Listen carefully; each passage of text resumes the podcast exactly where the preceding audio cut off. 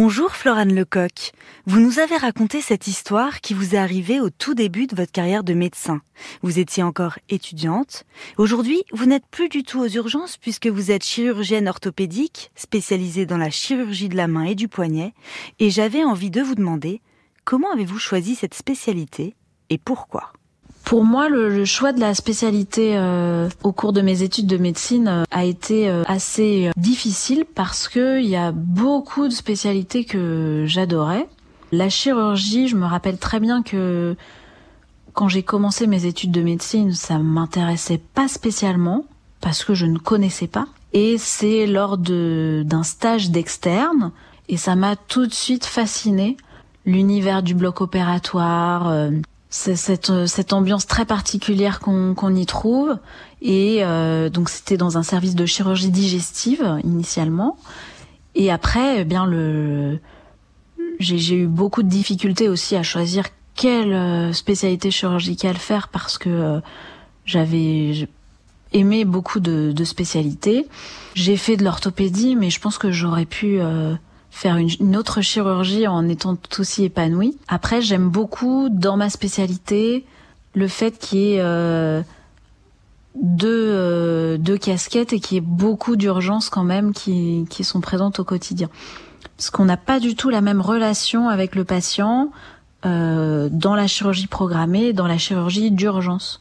Parce que dans la chirurgie programmée, ben, le patient a, nous a choisi quelque part pour euh, consulter euh, tel chirurgien parce que euh, bah, il, vous a choisi parce que sa cousine s'est fait opérer chez vous et a eu un bon résultat, elle était contente, elle a trouvé que vous étiez sympa, et ben il vient vous voir.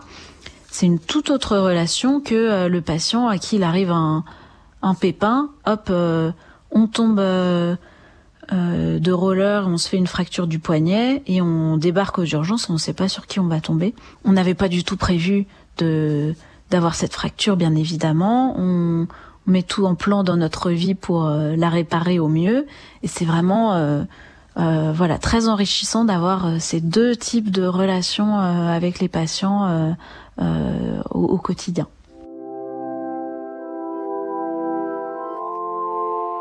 Justement, en ce qui concerne les urgences, pour quel type d'accident prenez-vous en charge les patients et quels conseils de prévention pouvez-vous nous donner?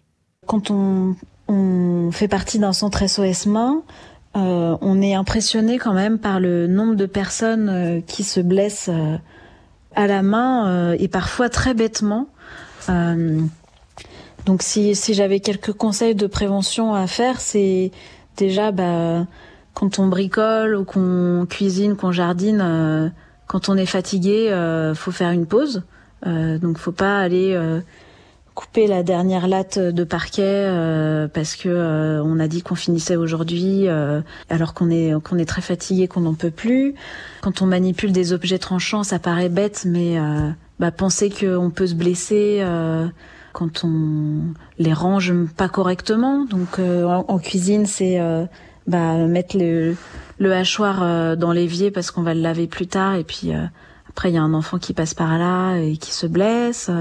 En mettre un, cutter dans sa poche euh, et après oublier qu'on l'a mis là. Euh, euh, et c'est vraiment, on, se dit mais non c'est pas possible, mais en fait bah, on en voit tous les jours des gens qui se blessent comme ça. Hein.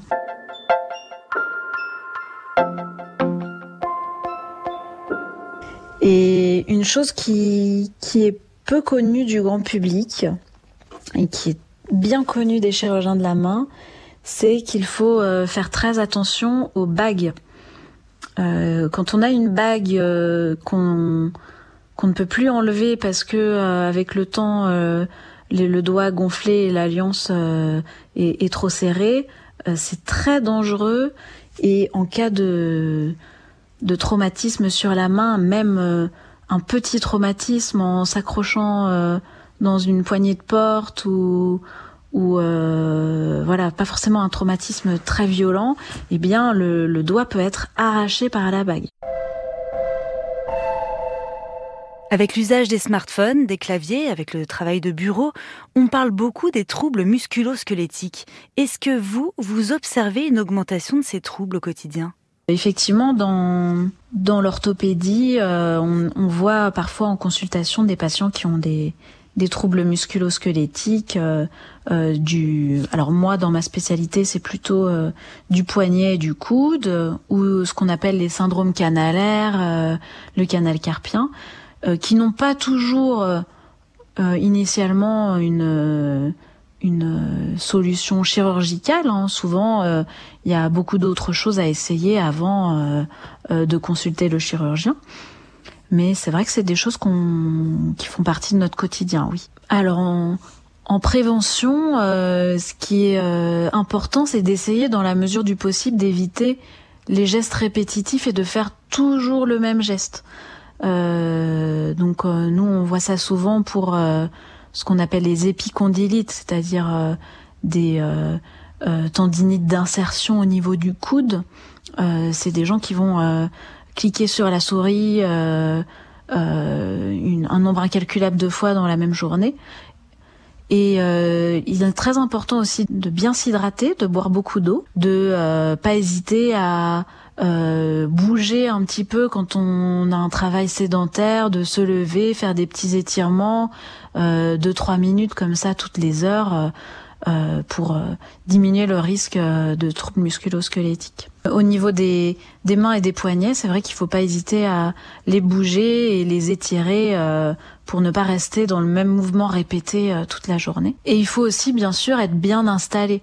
Alors ça, on a beaucoup vu ça avec euh, la période Covid euh, et euh, le, le, télétravail qui s'est beaucoup démocratisé et je pense que ça a de, de très des effets très bénéfiques pour pour beaucoup de, de, personnes.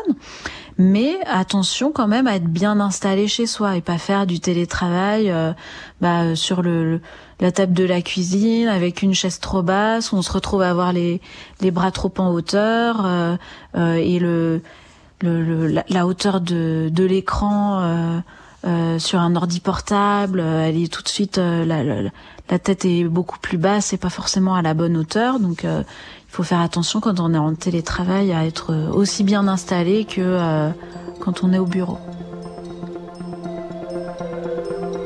Merci beaucoup Florane Lecoq, chirurgienne orthopédique de la main et du poignet à l'Institut de la main à Nantes.